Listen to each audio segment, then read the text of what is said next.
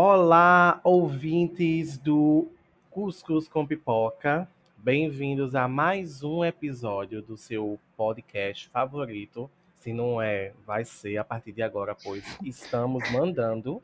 Exatamente. E hoje estou aqui mais uma vez com a minha companheira de sempre, a queridíssima Osana. Olá, Wesley Oliveira. E hoje a gente, como vocês devem ter visto no título desse episódio, a gente não é pouca bosta não, viu? A gente é a Exatamente. inteira. Conseguimos uma Exatamente. entrevista exclusivíssima que Osana vai dar um pouquinho de detalhe mais pra frente sobre o que vai ser e tudo mais. Vocês devem ter visto no título, né? Mas a gente finge. Exatamente. E exatamente. Mas antes da gente começar aqui os trabalhos, vamos de vinheta. Eu sei que vocês estão aí me ouvindo. Hello, brother.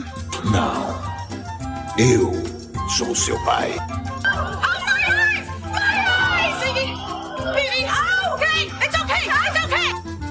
No one, Mr. Mulder.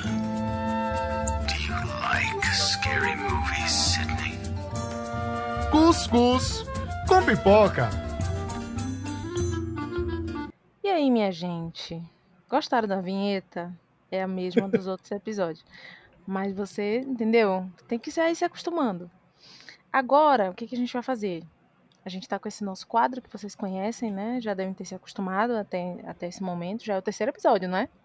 Exato. Então, assim, que são que é o quadro das notícias. Então a gente vai passar para você, caso você não tenha visto, caso você não tenha acessado o Twitter do Oxente Pipoca, que é Oxente Pipoca, caso você não tenha visto o site do Oxente Pipoca, que é oxentepipoca.com.br, a gente vai fazer esse favorzinho para você e te atualizar, tá bom? Nas notícias do mundo audiovisual. E aí nós vamos começar com a primeira notícia. Você quer, amigo, começar ou você. Antes de começar, a outra vinheta. Ah, é? Então a outra vinheta. Pipoca News. Para a gente começar aqui os trabalhos, a, como a gente sempre faz, né? Primeiro as notícias worldwide, né? As Hum, notícias internacionais. eita, é Hoje eu tô bem jogando meu inglês para jogo, viu? Vamos. Primeiro as notícias internacionais, depois a gente foca nas produções nacionais.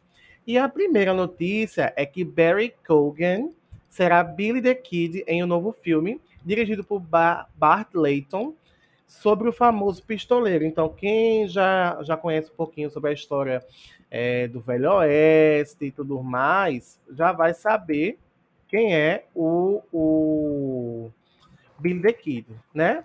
E o Bart Layton, ele é bem famoso porque já dirigiu o, Impostor, American Animals, então assim, tem uns filmes dele que é, são bem legais. E é, o projeto vai mostrar um pouquinho da ascendência irlandesa de Billy the Kid, né? Já que o, o ator Barry Cogan, ele é também irlandês. E também vai mostrar um pouquinho da infância dele, ou seja, é uma, uma biografia sobre o Billy the Kid. Mais uma biografia aí para Hollywood e contando, né, gatas?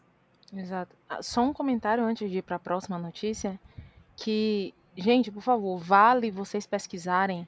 Na verdade, nem precisa pesquisar a imagem, porque no tweet, no Twitter do Oxente Pipoca tem lá um tweet especial e tá mostrando. A semelhança é absurda. É. Foi um ótimo casting. É Eu, idêntico. eu achei gente. massa. É sério.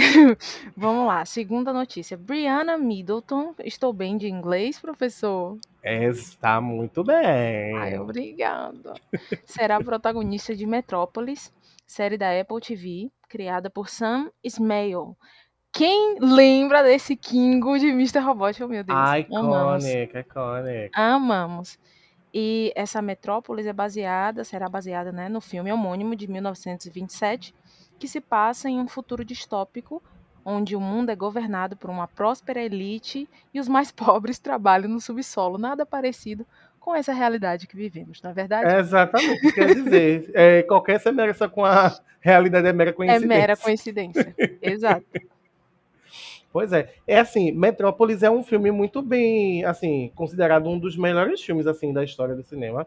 Vamos ver se a, a Apple TV tem dinheiro, né? Então, Eu, eu, eu acho que não- é.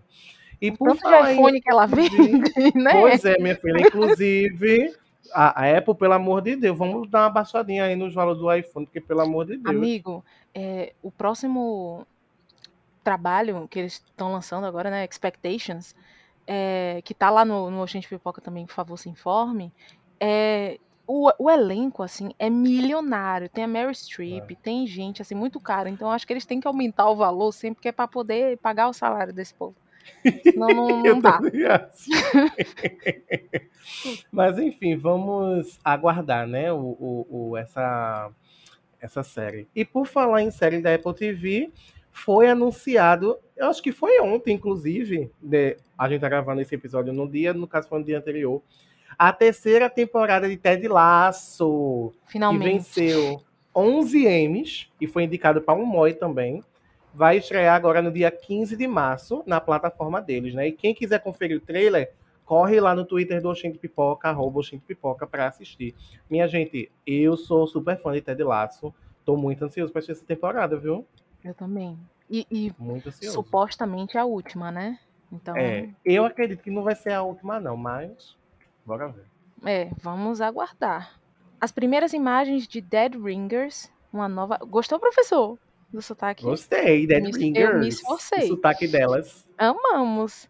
Nova série da Amazon, baseada em um filme lançado em 1988, de David Cronenberg. Ou seja, Eita!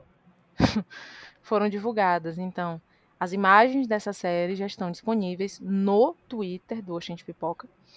E será protagonizada pela Rachel Weisz, que é Olha. basicamente o, o, o, o crush, o despertar bissexual de todas as pessoas que assistiram O Retorno da Múmia e a Múmia. Na verdade, Inclusive o meu, viu? Eu nem sou bissexual. amamos. É assim mesmo.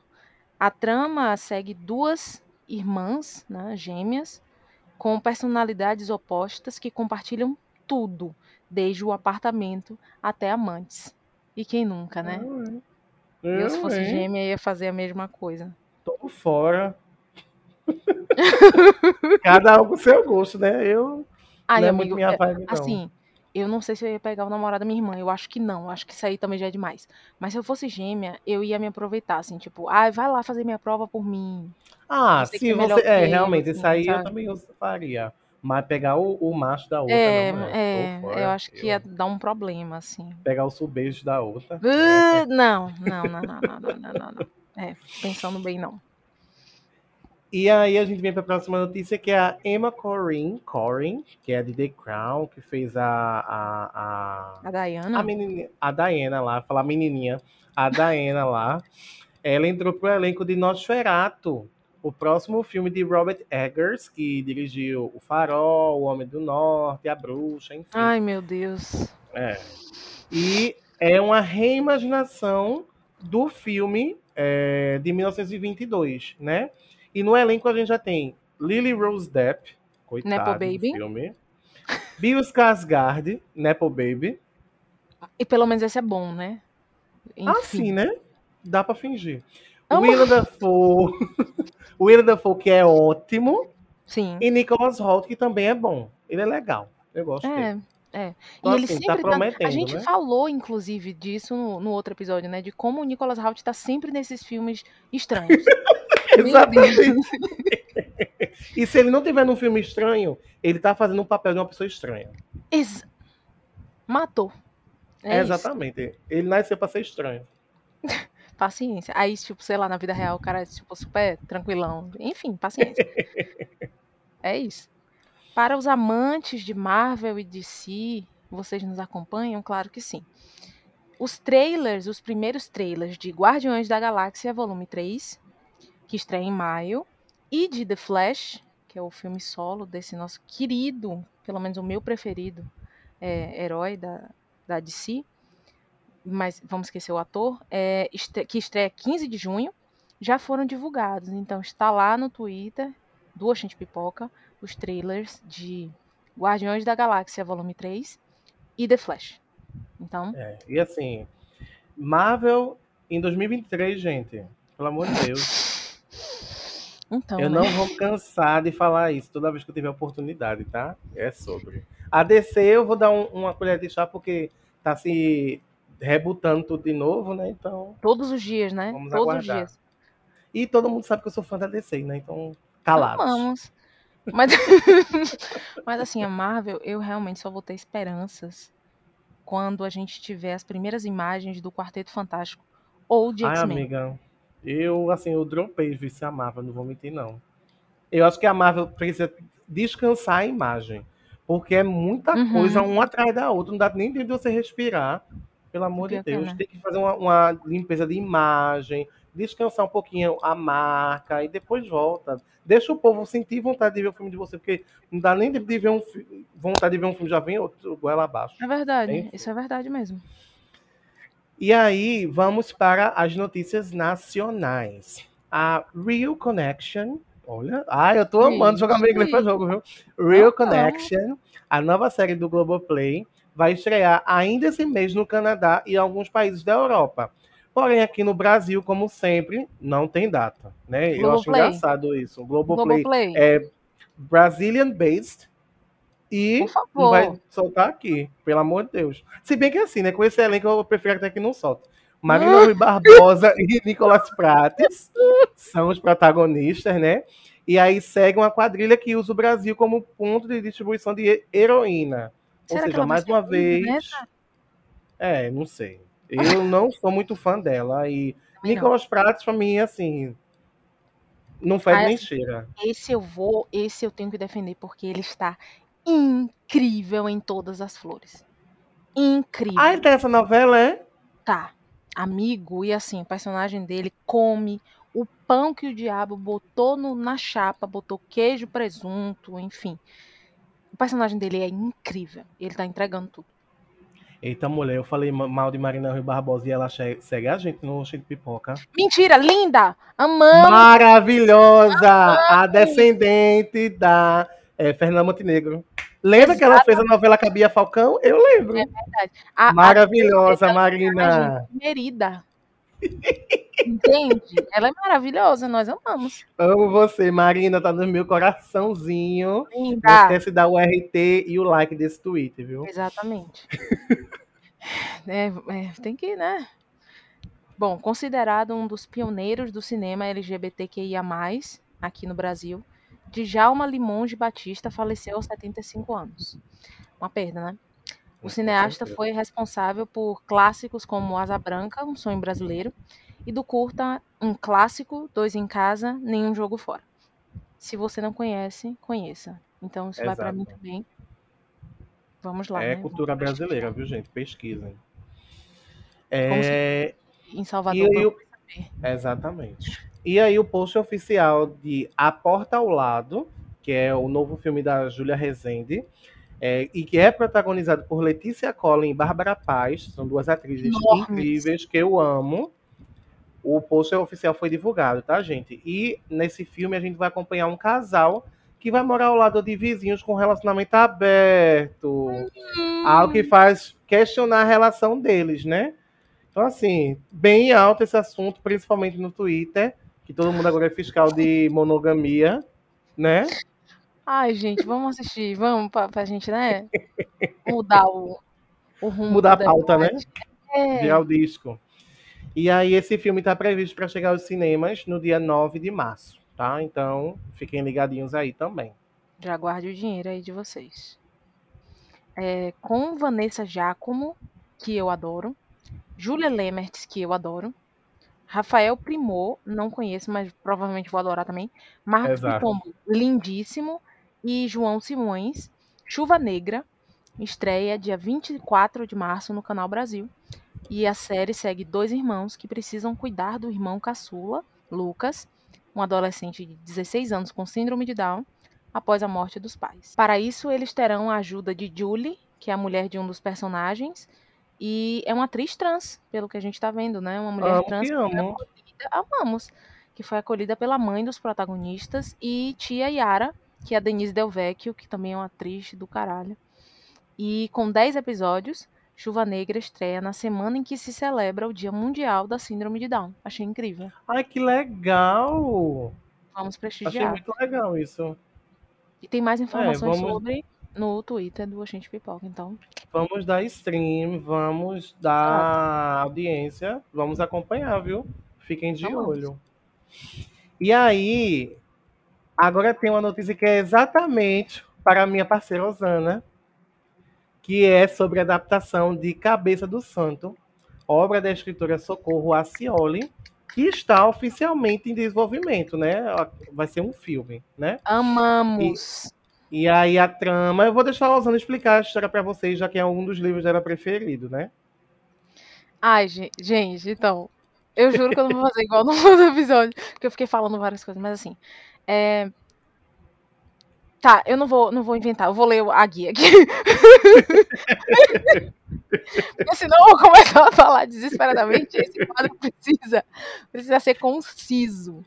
Mas vai, amigo, vai. Lê, lê, lê a guia que eu falo por cima. Vai, vai, vai. Pois muito que bem. Na trama, a gente acompanha a história de um jovem que ele possui o fantástico dom de ouvir as preces das mulheres para Santo Antônio ao dormir dentro de cabeça abandonada dos. Hã? Dentro da cabeça. Dentro da cabeça. Entendi. Me perdi aqui. Perdi aqui, desculpe.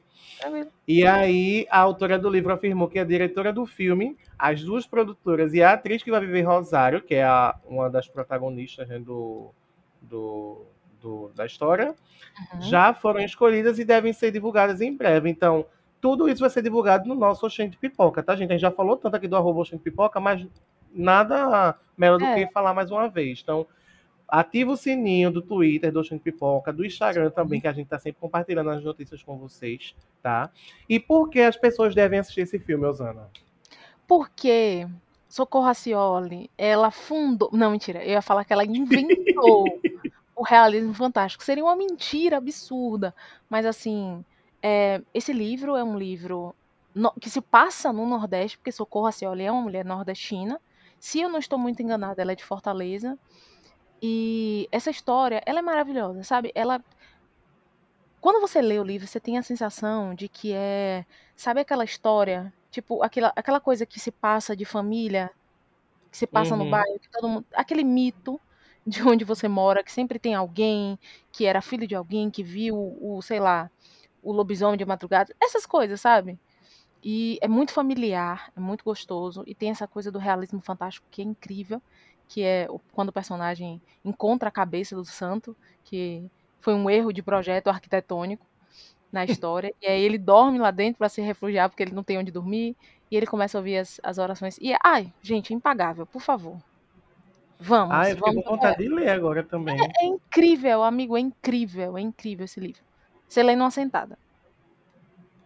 Ai, eu tô, tô afim de ler. Murilo Benício e Marco Rica, amamos.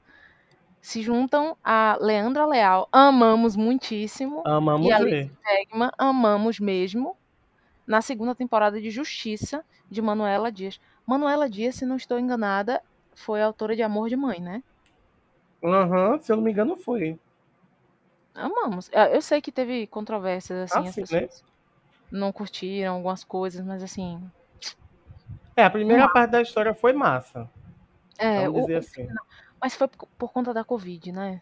É, Final e o pessoal também tava se metendo mais lá, enfim. Mas assim, amamos. É, Justiça, não sei pra quem não, não se lembra, tem um dos temas abordados que é a corrupção e toda uma série de coisas. Eu me lembro que na primeira temporada tinha, teve um crime, não foi? Não sei se você. Uhum. Que inclusive eles gravaram aqui em, Pernam... em Recife. Sério? Foi Justiça, a primeira temporada, eu lembro. Foi uma bafafá. Ai, e você foi lá? Vai tirar uma, uma fotinha. Foi nada, mano. Tem mais o que fazer. Mas assim, agora é, vai começar, né? a sé- As gravações é isso, inclusive. As gravações estão previstas para começar em março no Distrito Federal. Então, é, se você quer ser correspondente do Oxente Pipoca e mora no, no Distrito Federal e vai passar pela frente das locações, por favor, tire fotos e mande pra gente. Pra gente Exatamente. essa exclusiva aí. Quem mandar direitinho as coisas pra gente, a gente divulga um nude de Rafael.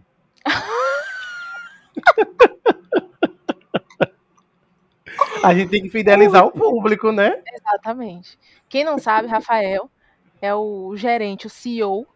O nosso Desta- padrãozinho. Exatamente. Não gosta de padrão. Mentira! Ai, vamos seguir, gente. Vamos seguir. O ótimo, o ótimo, né? As Bestas. A gente já falou sobre ele aqui várias vezes, que é um Uhum. filme dirigido por Rodrigo Sorogonha, Sorogoyen. Venceu com o melhor filme nos prêmios Goya 2022, que é a maior premiação do cinema espanhol, né? Então, amamos ver brasileiros vencendo Exatamente. né? E aí a trama do filme segue um casal francês que eles vão morar numa vila para se conectar com a natureza. Porém, a sua presença desperta hostilidade do local, né? E além desses vencedores, uma- o melhor filme, quer dizer, o filme que foi considerado o melhor filme ibero-americano é, foi um indicado ao Oscar Argentina 1985, que é um filme que o pessoal tá falando muito bem. Assim, inclusive tem crítica no nosso site e no Instagram, Sim, então sim. corram lá para dar uma lida. Mas eu tô muito curioso para ver esse filme, viu? O pessoal tá barbarizando bastante. O Argentina, 1985, que Exato. E o Peter Lanzani, que é o meu queridíssimo crush da época de Quase Anjos. Se você assistiu Quase Oxi, Anjos, é. Meu Deus, quase É. anjos, mulher.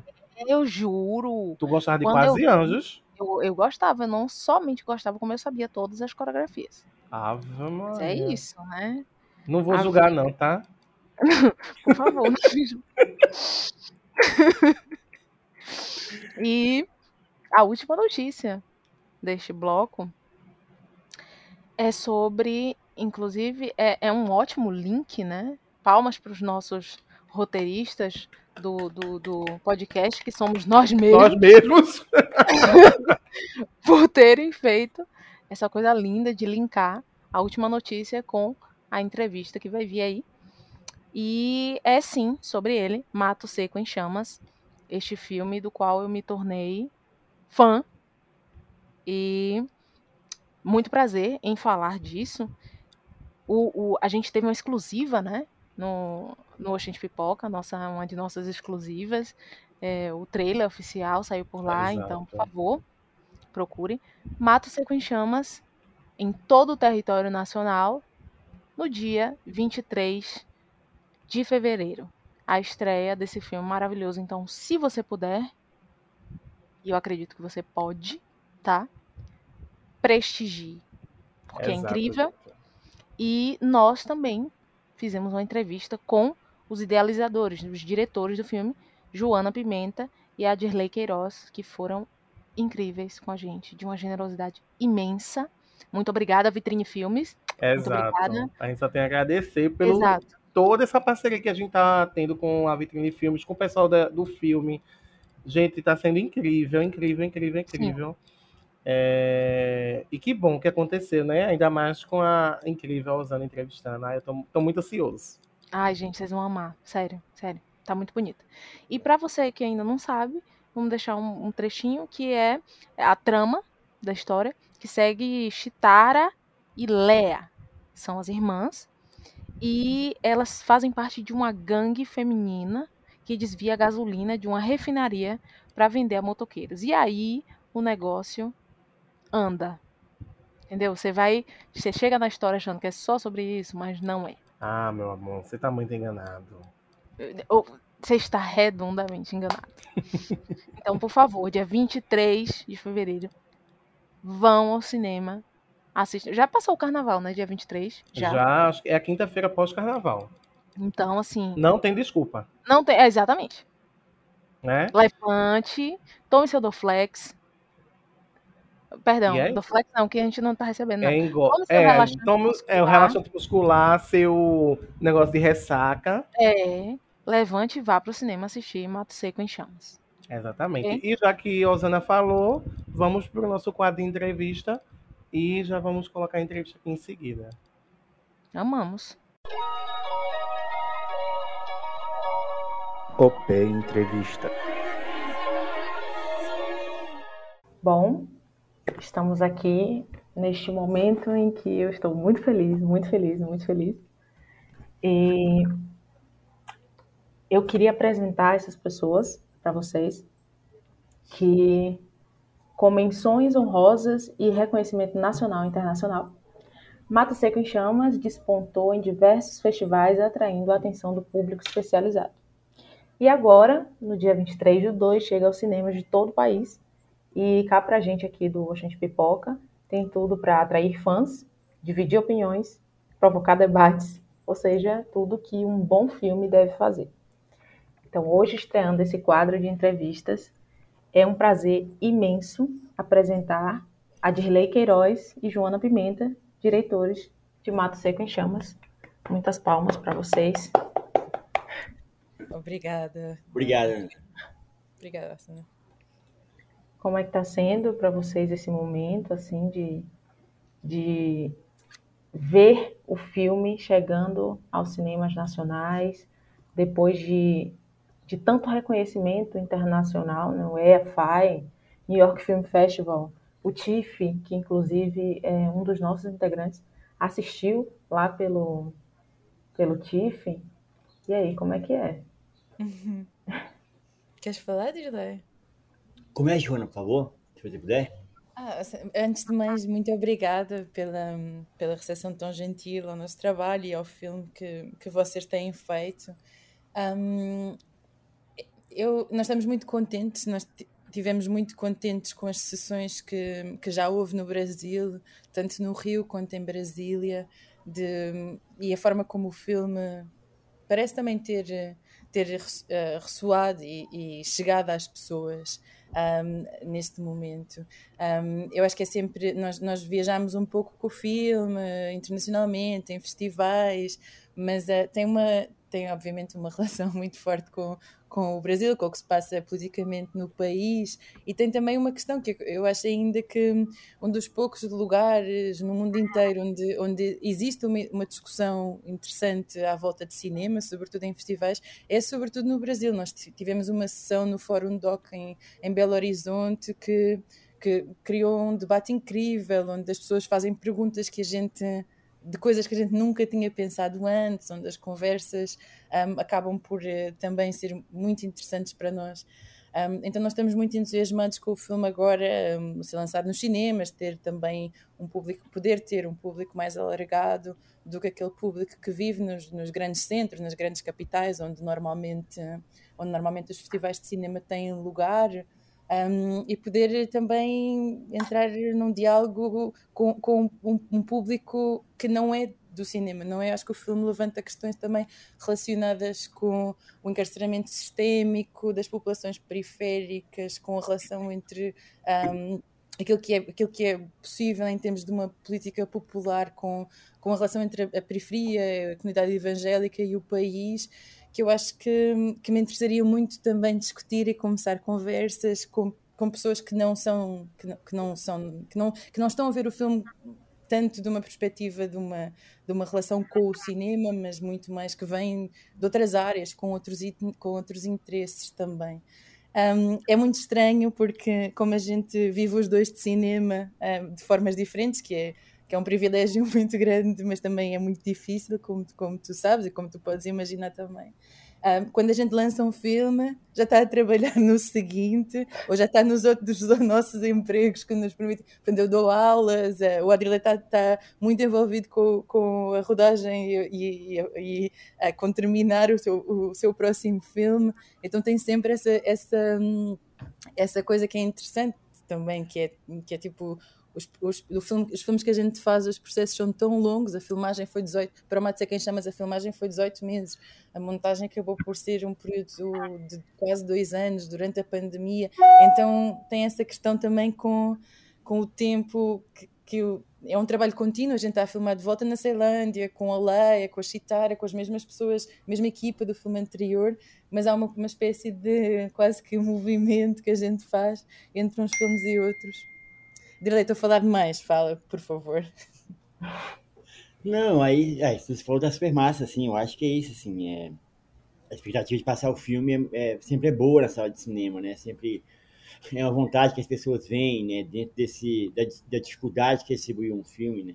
Sim, sim. É, é, meio, é meio que né, falar no chovendo molhado falar isso, mas a gente tem sempre que repetir o, o gargalo que é para um filme chegar à sala de cinema, né? Os filmes conseguem ainda em algum lugar ter a produção, é, mas é, raramente consegue estar na sala de cinema. Então, a sala de cinema é muito importante para tentar disputar esse espaço também, sabe? Com todas as dificuldades que existem, assim.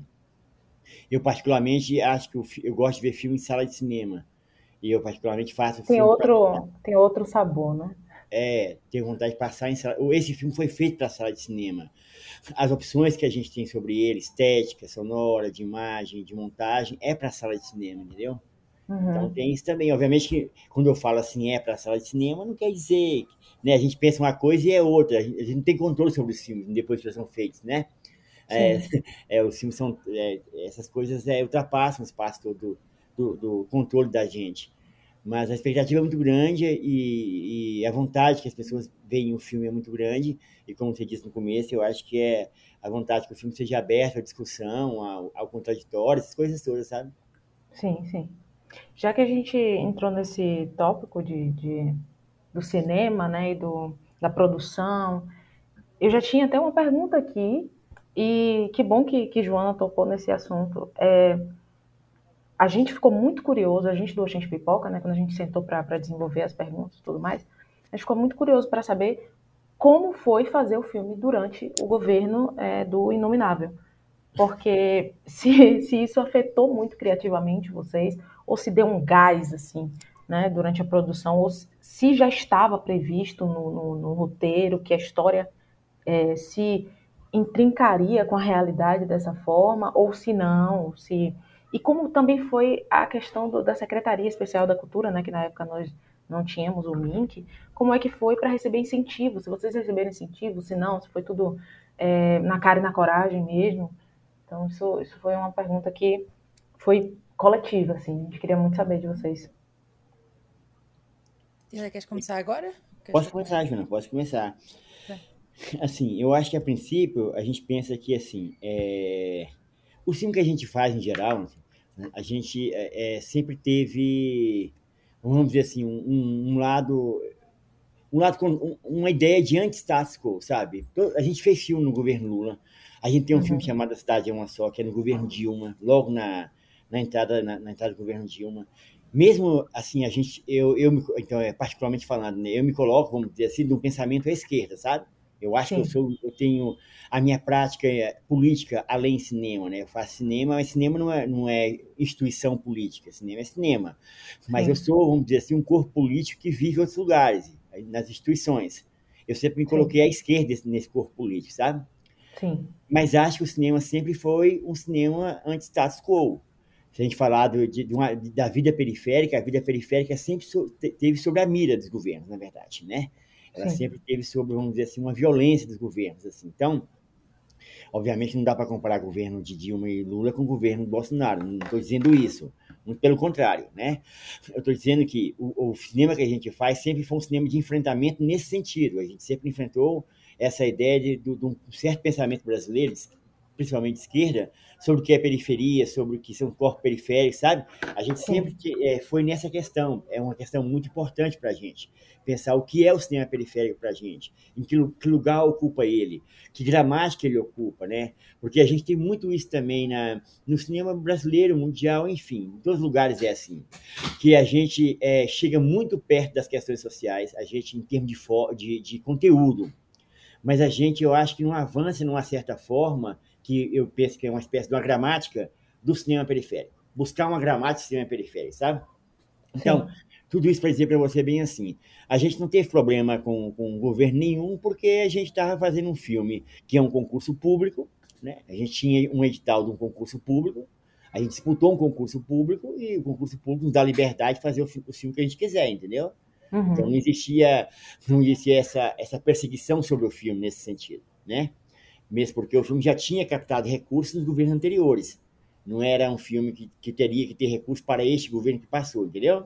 Sim, E é um recurso público, de um edital público, é, como, é uma, como é um edital público de um concurso público. Todo edital é um concurso público, né? É, o, o governo não tem poder sobre um concurso público já feito. É, somente o Estado tem. Então, o governo Bolsonaro, o governo Lula, ou o governo que seja, não pode interferir no concurso público. Então, a gente não teve problema nenhum nesse sentido. O que nós fizemos e sempre fizemos foi isso. Acho que o nosso filme enfrenta de maneira frontal a questão.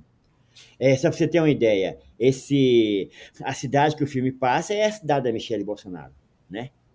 São Nascente é a cidade que Michelle Bolsonaro circula. A, a Michelle Bolsonaro é uma mulher de Ceilândia, a ex-primeira-dama era de Ceilândia. Sim. Então, assim, ali é uma espécie de reduto também é, político dela. E nosso filme está dizendo totalmente o contrário do que eles estão falando. A gente está acusando o Estado brasileiro de um crime, que é o crime que, que historicamente existe, que é da, que o encarceramento no Brasil uma política pública de Estado, né? que é uma coisa muito absurda, né? O encarceramento Sim. é uma política pública de Estado. Então, o filme já se coloca nesse lugar, vamos dizer assim, de um pensamento de esquerda. Obviamente que isso, para eles, deve, é, é, se incomodam muito com isso. Há um incômodo muito grande dessas pessoas com esse tipo de filme que a gente faz.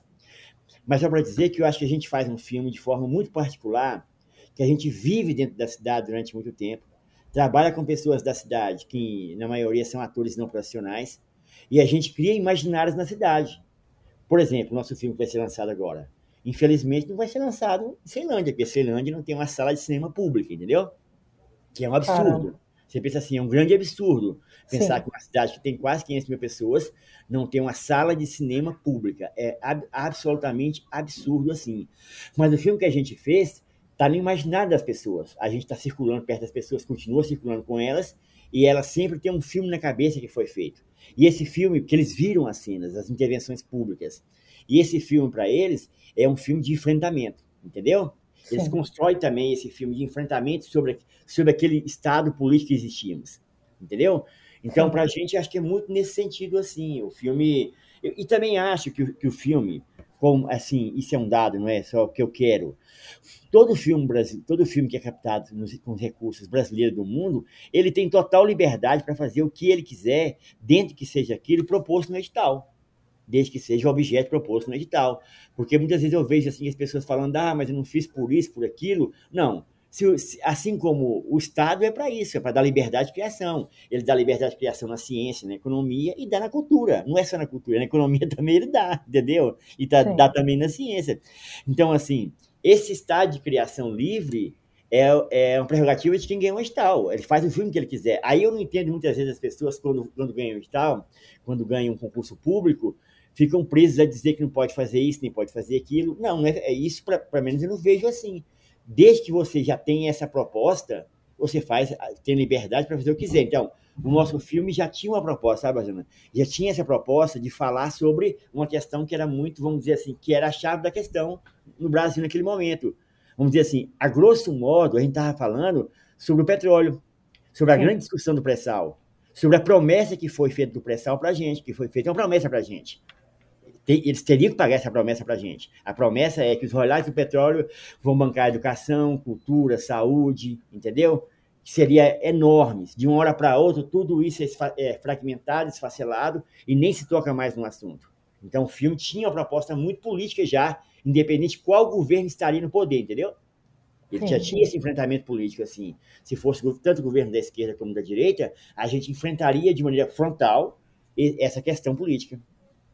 Isso é importantíssimo quanto é, ao, ao veículo, né? O cinema. Uhum, uhum. Gente, eu sou da área da literatura uhum. e a gente trabalha com a questão da, das narrativas e tudo mais, mas eu acho que o, eu, eu entendo o que eu estou fazendo aqui, mas assim, eu puxo a sardinha mais para o cinema, sabe? Apesar de ser da literatura, porque eu acho que visualmente o, o impacto para quem está assistindo, ele é às vezes ele parece ser até maior, sabe? Desculpa uhum. meus colegas da, da literatura.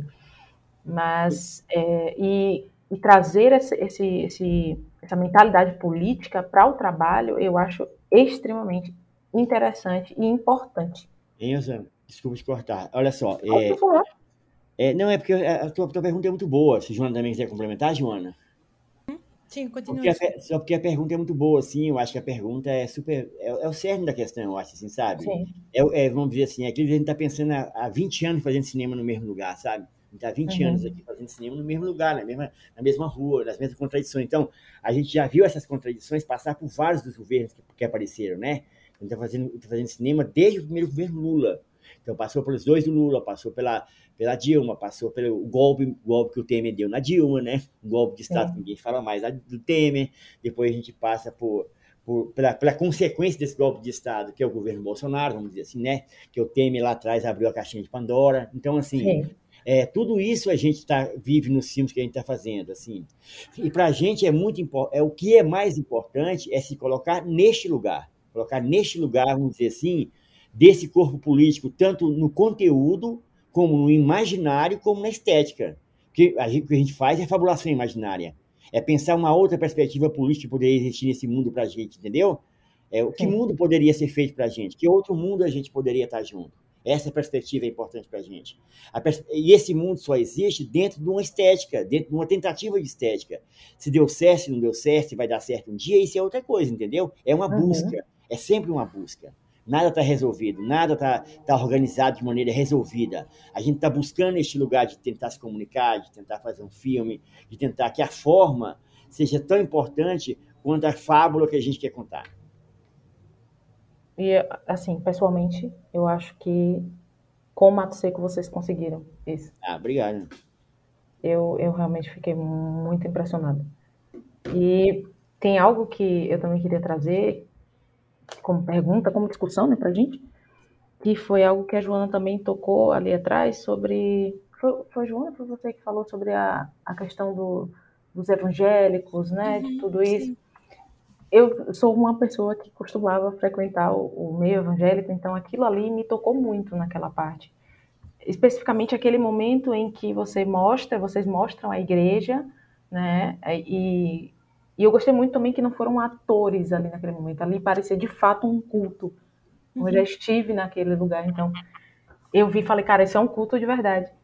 E logo depois aquela a, a virada brusca pro, pro, pro ônibus, onde está todo mundo lá, no, no que a igreja chamaria talvez de profano, né? E essas imagens de, de dualidades, digamos assim, que vocês trabalham no filme, eh, elas são muito interessantes. Como é que, que vocês conseguiram estabelecer isso com a comunidade? Outra coisa que eu também fiquei muito curiosa. Como foi? Tipo assim, foi um acordo? Ou vocês chegaram nesses lugares e, e falaram, a gente vai rodar aqui e vão vivendo aí normalmente? Como é que foi isso? Uhum. Muito obrigada, Rosana, por essa questão, porque realmente é, é uma coisa que, que a gente gosta muito de falar, porque é uma cena muito importante para nós e algo que a gente também lutou muito para que ocupasse bastante espaço no filme na montagem. Um, essa cena da igreja, para começar por aí. Um, então, no, no Sol Nascente existem quase uma igreja em cada esquina, não é? Um, existe uma, uma, comunidade evangélica muito forte, muito presente e também muito cheia de, de contradições, como, como qualquer um de nós e como a vida, né? Um, as, as atrizes do filme, exceto a China, um, são evangélicas, frequentam a igreja. Um, e também gostam de armas e algumas delas são casadas com mulheres e gostam de sair e de beber. E eu acho que essa, para nós, era, era aquilo que é muito, que é muito bonito, que é, que é essa, essa contradição que, que a gente todos traz e que tem que estar no cinema e que essa complexidade da vida que nada, nada nunca é linear, né? Um, é isso também que move muito um, a gente fazer filmes. Sabendo disso e sabendo também a importância que a Igreja Evangélica tem na, na, na comunidade, nas, nas, pessoas no Sol Nascente e na Ceilândia, não é? Tipo, nós estamos a falar de muita gente. No Sol Nascente, por exemplo, a maior parte das pessoas ou teve passagem pelo presídio ou uh, tem um familiar direto que está preso, portanto, alguém que, que visita regularmente. Portanto, uh, o presídio é, de certa forma, a primeira instituição uh, pública, quase, naquela cidade. Um, a igreja evangélica é muitas vezes o único lugar que existe de acolhimento, não é? Tipo de, de apoio. É o lugar onde as pessoas podem ir e basicamente o único lugar que te vai dizer quando tu acabaste de sair da cadeia, não consegues arranjar um emprego, ninguém sequer te, olha na cara, que te vai dizer esquece tudo, esquece o teu passado, dá o teu testemunho e aqui, aqui tu és um de nós. Então isso é, tem uma importância que é brutal, assim, que a gente não pode nunca uh, sequer, sabes, por, por mais complexa, é, por mais complexa que seja, que seja a liderança das, da- da- das igrejas evangélicas, que muitas vezes é, é- é- têm uns lugares que são, para mim são muito difíceis de entender, ou por mais eh, agora escrota e ridícula que seja a bancada evangélica no, no Congresso, isso não tem nada a ver com as igrejas evangélicas que existem nas periferias da cidade e com o lugar que elas ocupam. Então, para nós era importante que o filme também tentasse trabalhar esse lugar de contradição. Hum, é- é- a mim, eu não, eu não vou falar tanto sobre. O Adilei pode falar mais sobre a relação da periferia com, com a comunidade evangélica. Obviamente, eu não sou brasileira, sinto sempre um pouco a pisar de terreno falso quando, quando tento falar sobre isso, mas moro na Ceilândia, trabalho na Ceilândia há oito anos, então não é como se fosse uma realidade como se fosse muito distante. Mas em relação ao cinema e ao cinema brasileiro, acho que posso falar um pouco mais assim. Porque para mim aquilo que me revoltava muito é que era a maior parte dos filmes que eu vi que lidavam com a questão dos evangélicos, as pessoas nem passam da porta da igreja, né? nem chegam Sim. perto do pastor, nem chegam perto das pessoas. Então a gente vai filmar essa cena com tudo isso na cabeça e tentando pensar o que é que a gente pode fazer aqui. Esta, esta igreja, nós filmamos em várias igrejas até chegar na igreja que está no filme, que foi uma igreja que a Andrea frequentou durante muito tempo e que era uma igreja onde as pessoas foram incríveis connosco, super generosas. Então a gente pensava muito como é que a gente pode retratar esta igreja de uma forma que seja honesta e sincera, que mostre também a generosidade com que as pessoas nos acolheram aqui um, e que tente, de certa forma, chegar perto de, daquilo, de, de tudo o que se passa aqui, também com as contradições que as pessoas trazem, também com as contradições das personagens que, do, uh, que estão no filme trazem. Então a gente passou muito tempo filmando e aquilo que, que acabas por ver no filme, na verdade, é esse momento em que as pessoas cantam as canções, é esse momento em que aquela comunidade se constrói através daquelas das músicas que, que as pessoas cantam com muita emoção e que para nós, mais que as palavras do pastor ou mais como uma voz de liderança ali, para nós era aquilo um, que, se torna, que se torna importante. Um, aquilo que estavas a falar da relação com o espaço, ou como a gente negocia um pouco a relação com, com, com os lugares onde filma, um, a questão da igreja também é um bom exemplo, mas eu posso, eu acho que fica mais claro assim, tipo, imagina, nós, nós alugámos o lote onde foi construída as, foram construídas as plataformas de petróleo no filme, fica, ficava numa das últimas ruas do Sol Nascente. E a partir de, de meio da cidade para baixo, a polícia não, não, não vai, a polícia não desce, né? é muito raro a polícia entrar ali. Então nós alugámos aquele lote e sabíamos que íamos construir lá uma plataforma de petróleo. Então o primeiro momento foi a Chitara, já estava connosco no filme, quando a gente alugou o lote, então nós, como nós levámos ela, ela conhecia todo o mundo, nós conversámos com todos os vizinhos da rua, a gente está fazendo um filme, tá, vai ser assim, vai, vai, vai, a gente vai filmar aqui durante muito tempo, uh, portanto a gente negocia completamente o espaço. A partir do momento em que começa a filmar, a gente sabe que Uh, bom, duas coisas. Se os vizinhos estiverem incomodados, têm que acordar cedo da manhã, uma criança está doente, a gente para. Portanto, o cinema não é maior que a vida nesse, nesse, nesse momento, né? A gente trabalha todos os dias, tem muita margem de espaço, gasta o dinheiro não a ter equipas grandes, mas a poder ter tempo para filmar, então pode voltar amanhã e filmar de novo. Um, então, essa relação com o espaço é uma relação de convivência diária, sobretudo, não é? E depois, uh, ao mesmo tempo, eu acho que isso também envolve as pessoas no, no trabalho que é mesmo que é, que é o trabalho diário de, de, ser cineasta, de fazer um filme, de a gente come na cidade, a gente não vai, não traz, não há catering, não, ninguém fecha a rua, não há caminhos de luz. A gente vai negociando, vai trabalhando com o espaço que existe, vai trabalhando com a iluminação que existe, vai conversando com as pessoas. Claro que no início as pessoas se juntam muito, querem ver o que é, querem ver o que é que se está a passar, mas um, a gente pensa sempre muito que, um, que no final do filme, 18 meses depois a gente estar a filmar nesse lote, né? Uh, um dia um vizinho veio ter com a gente e, e, e, o que ele falou foi basicamente que, bom, a gente está ligado que vocês acharam petróleo de verdade e que vocês dizem que estão a fazer um filme que é para a gente tipo, não ficar aqui pedindo dinheiro, mas eu quero dividir esse petróleo aí com o resto das pessoas. Então tem essa, é tipo, ninguém, ninguém acredita, sabes, tipo, a gente torna-se tanto mais, mais uma, mais um, quase uma economia de fundo de casa daquela rua, né, como tem, tem um cabeleireiro, outra pessoa, sei lá, arruma máquina de lavar e a gente é os caras do cinema que está lá todo dia, que eu acho que às tantas a galera, tipo, não acreditava que a gente fazia cinema mesmo, achava de verdade que a gente estava ali a explorar petróleo que tinha achado e que dizia que estava a fazer um filme para não encher o saco. Dirley, desculpa, tu deves ter uma data de coisas para juntar a isto que eu estou a dizer, sobretudo na questão dos evangélicos, eu estou a falar imenso. Eu acho massa. Não, não, adorei. Eu, eu acho que é isso mesmo, eu acho que é isso mesmo.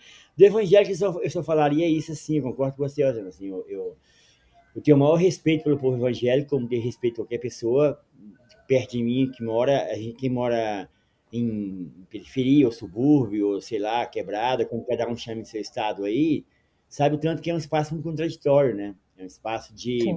por exemplo, minha família, meus, meus amigos são evangélicos, meus, tenho parentes evangélicos, então eu não teria interesse nenhum em ser depreciativo com, com um sentimento tão grande. Nós, eu e Joana, no caso, não teríamos interesse nenhum em ser depreciativo com ninguém, né? Muito pelo contrário. A gente está fazendo, para mim especificamente assim, eu adoro os cantos evangélicos, sabe? Eu nunca fui evangélico, mas eu adoro os cantos evangélicos assim. Eu fico lembrando que segunda-feira, a segunda-feira nossa aqui da minha juventude, da minha adolescência, juventude ali, era a segunda-feira do desemprego, né? Porque quase todo mundo estava desempregado na esquina. E os, e os cantos evangélicos nas igrejas ecoavam, assim, era muito, era muito estranho, era um trânsito também, sabe? Sim. Era uma coisa que eu respeito muito, quer dizer isso assim, no sentido de que, que Joana falou, é, é, são as pessoas de periferia, o povo periférico que está ali, sabe? Independente de tudo, é o povo periférico que está ali. E o povo periférico numa, numa emoção, num sentimento muito forte. E a gente queria muito isso. Quando você falou isso, Rosana, assim, que gostou, eu fiquei muito feliz, na verdade. Estou aqui muito feliz de pensar que nós lutamos muito por essa cena, sabe? É, lutamos muito pelo tempo da cena, porque a gente ficava pensando assim, como é que é, chega desse, desse negócio de entrar dentro de igreja evangélica e mostrar três planos cheios de estereótipos, sabe? Sim. Como é que vai mostrar uma, uma coisa tão forte e relevante com três planos, sabe? Então era importante a gente estar lá dentro mais, é importante a gente viver, é, a câmera viver um pouco ali dentro, sentir o rosto das pessoas, sabe? Sentir a musicalidade. E como, como o Jona falou, tudo foi negociado com eles. A câmera de Joana ali tá 20 centímetros da pessoa, tá, sabe? A gente tá no meio deles. A gente não tá escondido atrás de uma porta filmando eles. Tá no meio deles e, e, de certa forma, a câmera tá também no trânsito com eles, sabe? É, é isso, assim, um respeito que o cinema deve ter com qualquer coisa, eu acho, assim. É, e se a gente pensar do povo evangélico também, é, o povo evangélico é o fiel da balança. Pensando, em, é, complementando a tua pergunta anterior, né, da política, né? Uma coisa, vamos dizer assim, do, do lugar e do sentimento político também. O povo evangélico é o, é o, é o fiel da balança na política brasileira, né? É, toda construção, vamos dizer, é toda construção para o bem e para o mal, é, no sentido do bem e do mal que eu falo assim, toda construção política brasileira de apropriação do, do povo periférico passa pela religião evangélica, entendeu? Então a cooptação passa pela religião evangélica. E, e, o povo evangélico, que é muito engraçado quando eu fico pensando nessa ideia do povo evangélico, da religião, né? O povo esquece que quando o Lula foi eleito na primeira eleição, é, o que basicamente que a gente tinha era toda aquela coisa das, das igrejas, das igrejas da, do, dentro do MST, da, né, a, teologia, a teologia da libertação. Então era basicamente também um acordo, uma entrada dentro do, do espaço católico, das igrejas católicas, né? Só mudou, na verdade, a relação, só mudou a relação de que é o povo evangélico agora. Então, quer dizer que essa relação religiosa sempre teve muito forte dentro da política e sempre teve forte dentro da política periférica, Sim. É, onde a grande massa da, da população vota, né? Desses Essas pessoas servem de, de, de, base, né? É, justamente, justamente, justamente. E é onde essa, vamos dizer assim, desses tantos Brasis que existem, né? Porque o Brasil periférico é um Brasil paralelo, né? Você pensar assim, é um Brasil que é um outro Brasil que a gente não conhece, eu acho. Então, tudo isso é, voltando para a igreja evangélica, tem é, é, um sentimento de falar bem assim: ó, a gente vive no meio dessas pessoas, são elas que trabalham com a gente, e com todas as contradições que elas têm, é com elas que nós desejamos trabalhar e nos sentimos felizes, sabe? São nossos Sim. amigos, são pessoas que estão comendo com a gente, dormindo com a gente, é, andando aqui de carro com a gente na solidão da Ceilândia, e são essas e elas pessoas que precisam de uma representação honesta, né? Não mais Justamente. de, de, de estereótipos, assim. Eu preciso dizer o seguinte, que a gente já está chegando em 29 minutos e Paula já estava mandando mensagem. Então, eu queria é, fechar com uma pergunta que é sobre a musicalidade. Você falou da musicalidade da, de dentro da igreja evangélica, mas eu percebi que o filme em si, apesar de não ter é, trilhas assim sonoras, né, colocadas na, na pós-produção e tudo mais, é um filme muito musical, seja ao ponto do, das máquinas de extração de petróleo que são quase como um metrônomo, assim, ou então o barulho das motos naquele momento que os, os motoboys vão chegando e tal, tem um coro ali, né?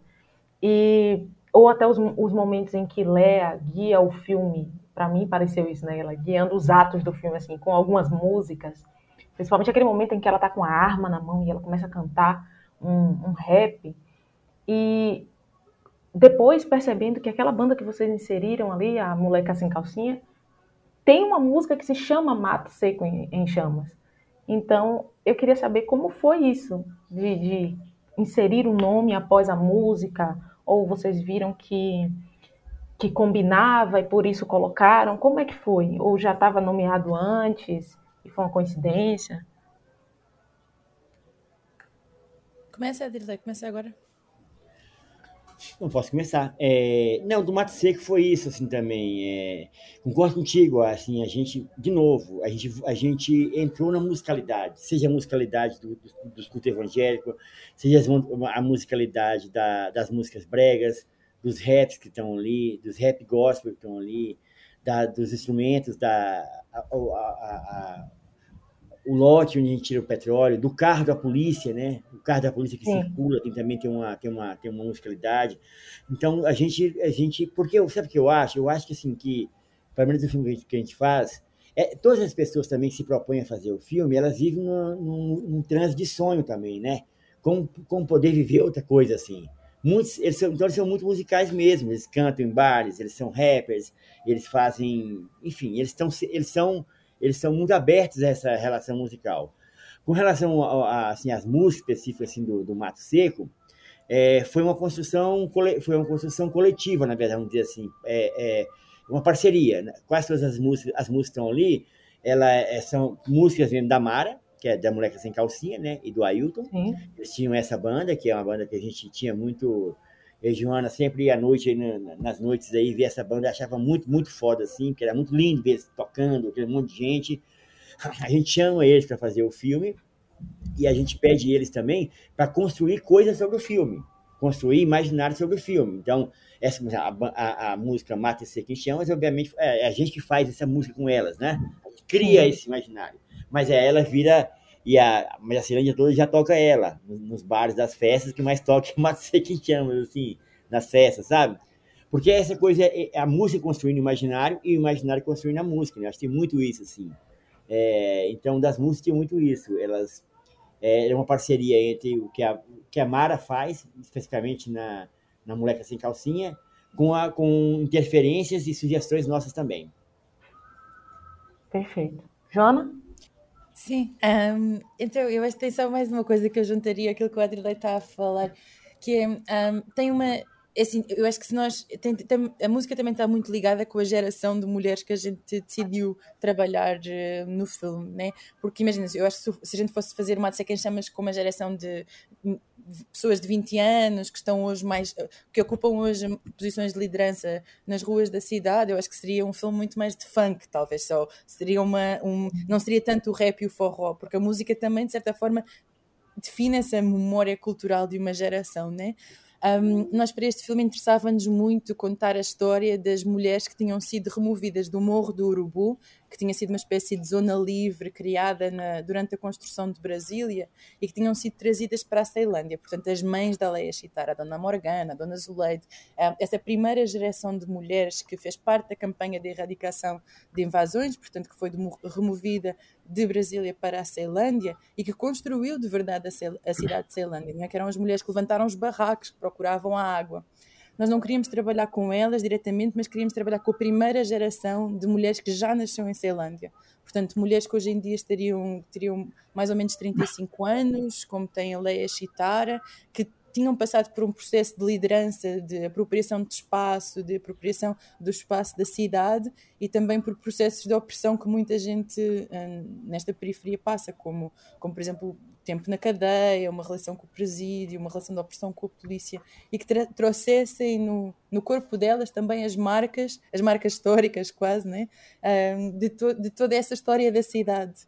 Um, então nós começamos a trabalhar com a Leia e com a Chitara também muito nesse sentido, né? Tipo, de, nós, a gente conversava muito, Rosana, que a gente pensava nelas como se elas fossem uma espécie de cowboys velhos assim nas esquinas a contar as histórias de, de, das suas vidas, né? A gente queria muito essa relação com a, a qual é que era a memória delas de construção da cidade a memória que elas traziam de, das mães delas que efetivamente tinham construído a cidade, né? tinham levantado o espaço, e depois a memória delas da sua apropriação desse espaço que é levantado. E essa memória só podia, na verdade, ser contada também através da música. Né? Então, tipo, elas, eram elas muitas vezes um, que trazem também um, muitas das referências musicais no filme. A Moleca Sem Calcinha é uma, uma colaboração entre eu, a Adrilei, a Mara, o Camaleão, o Escorpião, todo, o Schmigel, todo mundo que fazia parte da banda. Mas, por exemplo, a canção final, o DF Faroeste, é um rap dos anos 90, seu, é 90, né, Adirley? Já não me lembro. 80 É, é os anos 90, 2000, 2000, acho mais no início de 2000. É um, é um rap do, do final dos anos 90, início dos anos 2000, que a Leia estava sempre ouvindo. A Leia está sempre a ouvir música. Cada vez que a gente discorda, ela some e vai ouvir música. Ah, para não, tá, não ficar, ninguém ficar encher o saco dela. Aí uh, a Leia estava sempre, eu via muitas vezes esta, esta música. E o Vonica e o Adirley, a gente disse, oh, uh, a gente sentou os dois com ela, já não sei porquê, e ficou ouvindo, ficou todo mundo em silêncio ouvindo. E a gente começou a falar: caralho, isto é a história do filme, tipo, isto é, isto é o filme é isto. Nós contactámos o cara para ter os direitos, e a partir daí era muito importante que o filme terminasse a gente fez um, um, acordo com elas que é o filme não, vocês não vão perder neste filme, portanto o filme não termina com a prisão da Leia, tem 30 minutos depois disso, porque o filme tem que terminar com elas, elas, elas vão vencer, elas vão ganhar neste filme, né? tipo, elas vão ganhar a guerra, de certa forma, o filme tinha que construir de alguma forma terminar aí. Então a gente queria muito que, que terminasse com, com o DF Faroeste e com a Leia se tornando uma lenda quase que a cidade, assim. Então Sim. a música também tem muito essa relação com o momento da filmagem, com aquilo que elas estão trazendo e com, a, e com a nossa necessidade e a nossa urgência também em relação ao filme que a gente está a construir. Nossa. É, muito obrigada. Eu preciso obrigada agradecer muitíssimo. Preciso pedir perdão também, porque a gente passou um pouco do horário. Não, mas foi é, eu queria ter mais oportunidade também de perguntar mais coisas, tem muitas perguntas aqui, mas eu tenho certeza que a gente vai se encontrar novamente. E agradecer muitíssimo a vocês por terem aceitado o convite. E, enfim, eu acho que o pessoal que vai ouvir isso aqui vai ficar muito, muito feliz porque é, é um trabalho incrível, é um trabalho incrível. E eu estou muito feliz também de poder agradecer em primeira mão e dizer que o trabalho de vocês é realmente muito incrível, muito inspirador e muito forte. E para mim foi muito importante estar aqui hoje com vocês. Muito obrigada. Rosana. Rosana? Oi. Não, só para dizer também que, da minha parte, sempre agradecer demais, sabe? Muito obrigado, assim, por, por pela tua generosidade, pela, pela, pelo tempo que você tem para fazer, e vocês todos dá, né? Para fazer uma leitura sobre o filme, assim, é muito gratificante quando alguém se debruça sobre a obra da gente, sabe? É, é muito independente tudo, assim, é, é muito independente se é uma crítica favorável ou não favorável, o respeito que a pessoa tem, que as pessoas têm para ver o filme de verdade, para analisar o filme, é muito gratificante. Então, para a gente receber um retorno qualquer que seja, desde que parte desse lugar, né? não parte de um lugar de, vamos dizer assim, de, de uma conversa sincera sobre o filme, sabe? Sim. Então, eu quero te agradecer muito sobre isso e te dizer também assim que quando quiser a gente está disposto para falar o tempo que quiser. Eu fico pensando assim, eu mesmo só funciono se eu falar muito, sabe? Durante falar curto, assim. O meu pensamento é um pensamento se falar rápido e falar constante, sabe? Eu estou aqui me organizando o pensamento e trava completamente o que eu penso, assim. Mas eu quero dizer para você que, para vocês todos aí, que da minha parte, acho que Joana também é a mesma coisa. Estou é, aqui disposto a fazer o que vocês quiserem, quando quiserem, independente do dia que quiserem e o tempo que quiserem, porque essas conversas francas é a única coisa que movimenta a gente para tentar, para continuar no cinema, sabe? Nossa, muito obrigada. Rosana, muito obrigada. Obrigada pelas perguntas incríveis uh, e pelo cuidado todo também uh, a, a, elaborar as perguntas e a pensar como criar um espaço assim generoso para a gente também poder uh, conversar sobre o filme. E só ecoar aquilo que o Adrila já disse, que é quando quiseres, a gente está super disponível, adorava conversar mais. Um, então vamos marcar, sim. Se, se tu tiveres tempo também, disponibilidade, a gente teria o maior prazer. Ah, com certeza, vou entrar em contato. Muito obrigada, tá, gente? Quem amou? Eu amei. Amamos. E Entendeu? mais uma vez, vamos reforçar aí, gente. Mate Seco em Chamas já está nos cinemas de todo o país no dia 23 de fevereiro. Então vamos prestigiar é, esse filme incrível. A gente tem que apoiar os nossos, as produções nacionais. O povo fica, ai, porque não tem filme bom nacional. Vocês Tem não vão sim. assistir, aí Tem fica complicado, né? Exatamente. Não vem pra cá com essa conversa de que não tem, não, porque tem sim. E outra, eu tenho certeza que depois dessa entrevista, todo mundo ficou curioso. Porque- Exatamente. Não sei se vocês repararam, mas assim, não foi dito muita coisa a respeito da trama, e sim sobre coisas que acontecem no filme. Então eu tenho certeza que isso vai despertar a curiosidade de vocês. E dia 23 vai estar todo mundo lá, bem lindo, na porta do cinema. Muito que bem. E para a gente encerrar o nosso último quadro, vamos de recomendações. A gente indica.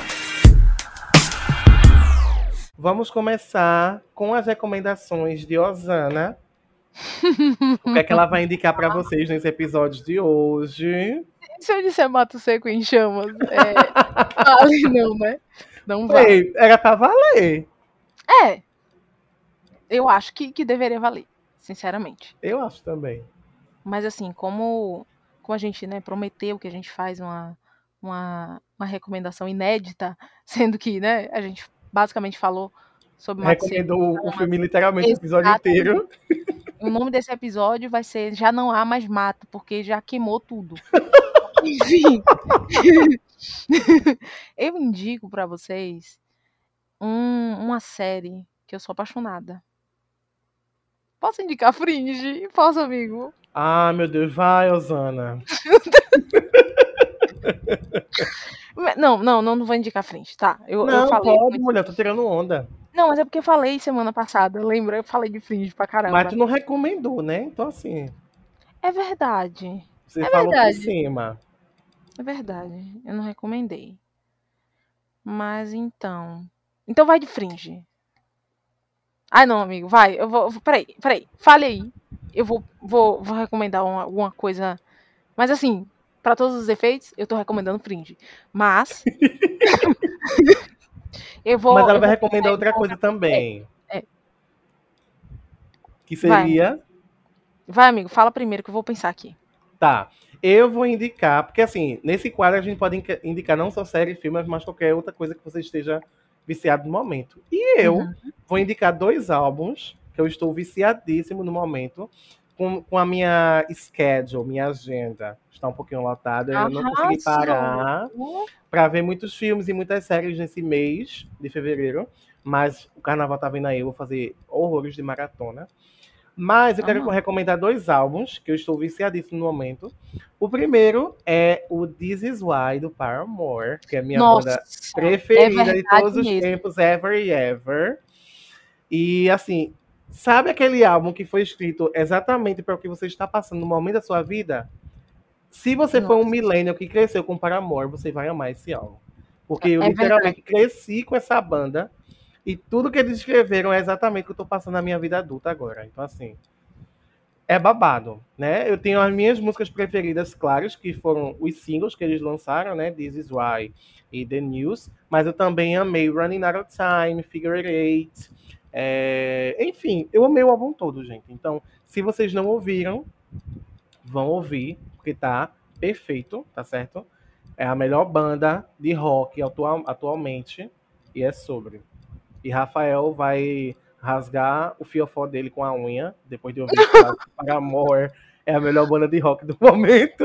Mas, Mas aí, enfim, paciência, né? aí o problema é dele.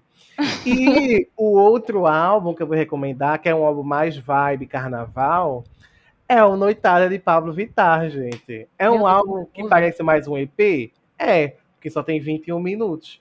Mas quem tá achando ruim, 20 minutos bota lá pra total? repetir e escuta várias vezes. 20 É minutos no total? 21 minutos, amiga. É porque assim, depois do TikTok, né? É, São raros os artistas que lançam músicas com mais de dois, min- dois minutos, três favor, minutos. acaba o. TikTok, eu imploro. Pois é. Mas assim, mesmo que as músicas sejam curtas, as músicas são boas. Entendeu? Então, assim, eu gostei muito desse álbum, gostei que é um álbum totalmente é, diferente do anterior, porque o anterior trouxe uma coisa mais é, sol, verão e uma coisa mais regional. E nesse álbum tá com uma pegada mais eletrônica, uma coisa mais noite, que é o tema do É álbum, um né? conceito, né? Então, Parece assim, um meio é. club. Exatamente. Então, assim, eu gostei muito. Inclusive, estou viciadíssimo no interlude de Calma Amiga e escuto juntamente com Balinha de Coração, que é a composição do Milênio, né? Para as haters que estavam reclamando da composição, para mim é a melhor composição, que só repete, quer provar minha Balinha de Coração várias vezes, né? E é isso aí. então eu recomendo esses dois álbuns para vocês. De- espero que vocês escutem. Depois, se escutar, comenta lá no post desse podcast ou no Instagram, dizendo o que vocês acharam, né? E agora, finalmente, vamos para a recomendação de Osana. Sempre eu, né? Eu sempre tenho que fazer um problema. Mas assim, é, eu lembrei que. Tá, história. Breve, história breve.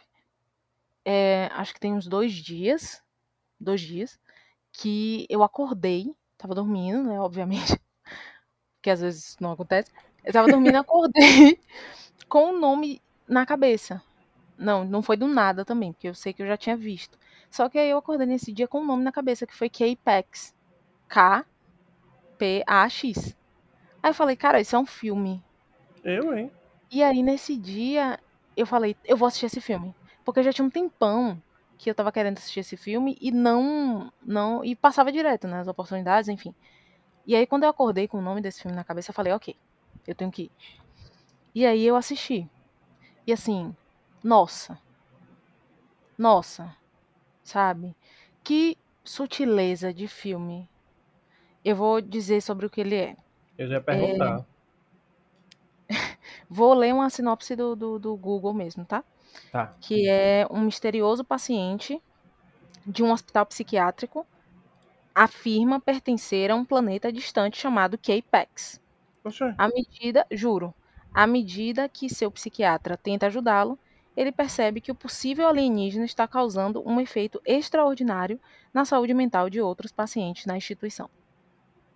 Então, assim, é babado? é babado. E, e você fica convencido que esse cara veio de K-Pax, sabe? E é com o Kevin Spacey. Eu sei, eu sei, mas é com o Kevin Spacey há muitos anos atrás, o filme é de 2002. Então, assim, vamos assistir? Vamos. Vamos ignorar o Kevin Spacey? Não dá pra ignorar, Talvez. porque ele dá uma, uma- ele fornece uma atuação muito boa nesse filme. É, é realmente incrível o trabalho que ele faz. E, mas assim, de resto, depois que acabar o filme, a gente pode continuar ignorando ele. Mas belíssima história. E é isso, eu indico. Agora sim, se você tiver um pouco emotiva, uma coisa assim, vá. Entendeu? Eu ia dizer não vá, mas vá. Vá. É, né? Ser ótimo. E é com esse vá que vamos encerrar o episódio de hoje. Amamos. Meu Amamos, Deus, tô falando gente. amamos a cada cinco segundos. Eu não consigo Ah, parar. o- a, a palavra-chave desse episódio vai ser amamos, porque a gente ama Amamos. todo mundo. Né? Exato. Quer Menos dizer, Kevin não todo, nem todo mundo. Eu não amo muito o Rafael, não, mas o resto eu amo.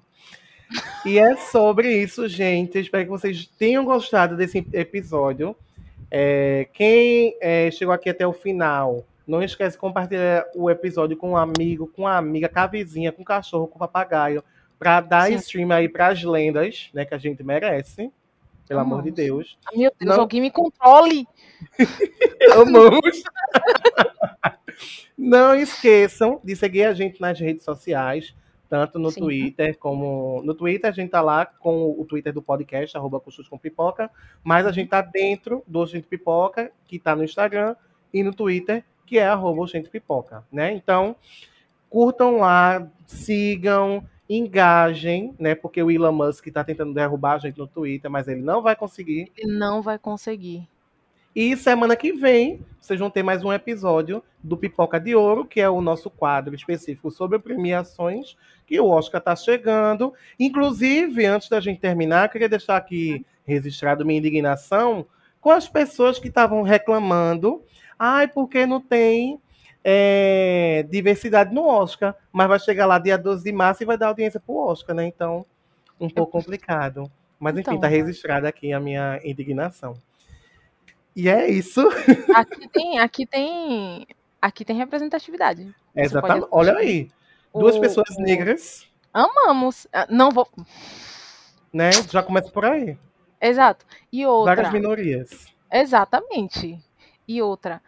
O, o Oxente Pipoca faz um trabalho incrível com a, com a, o comentário, né, do, do, do Oscar. Então, assim, Exato. apoie o Oxente Pipoca. Exatamente. E assista aí? Mato Seco em Chamas. Exatamente. e é isso aí, galera. Um beijo pra vocês. Beijo. E até o próximo episódio. Até. Tchau.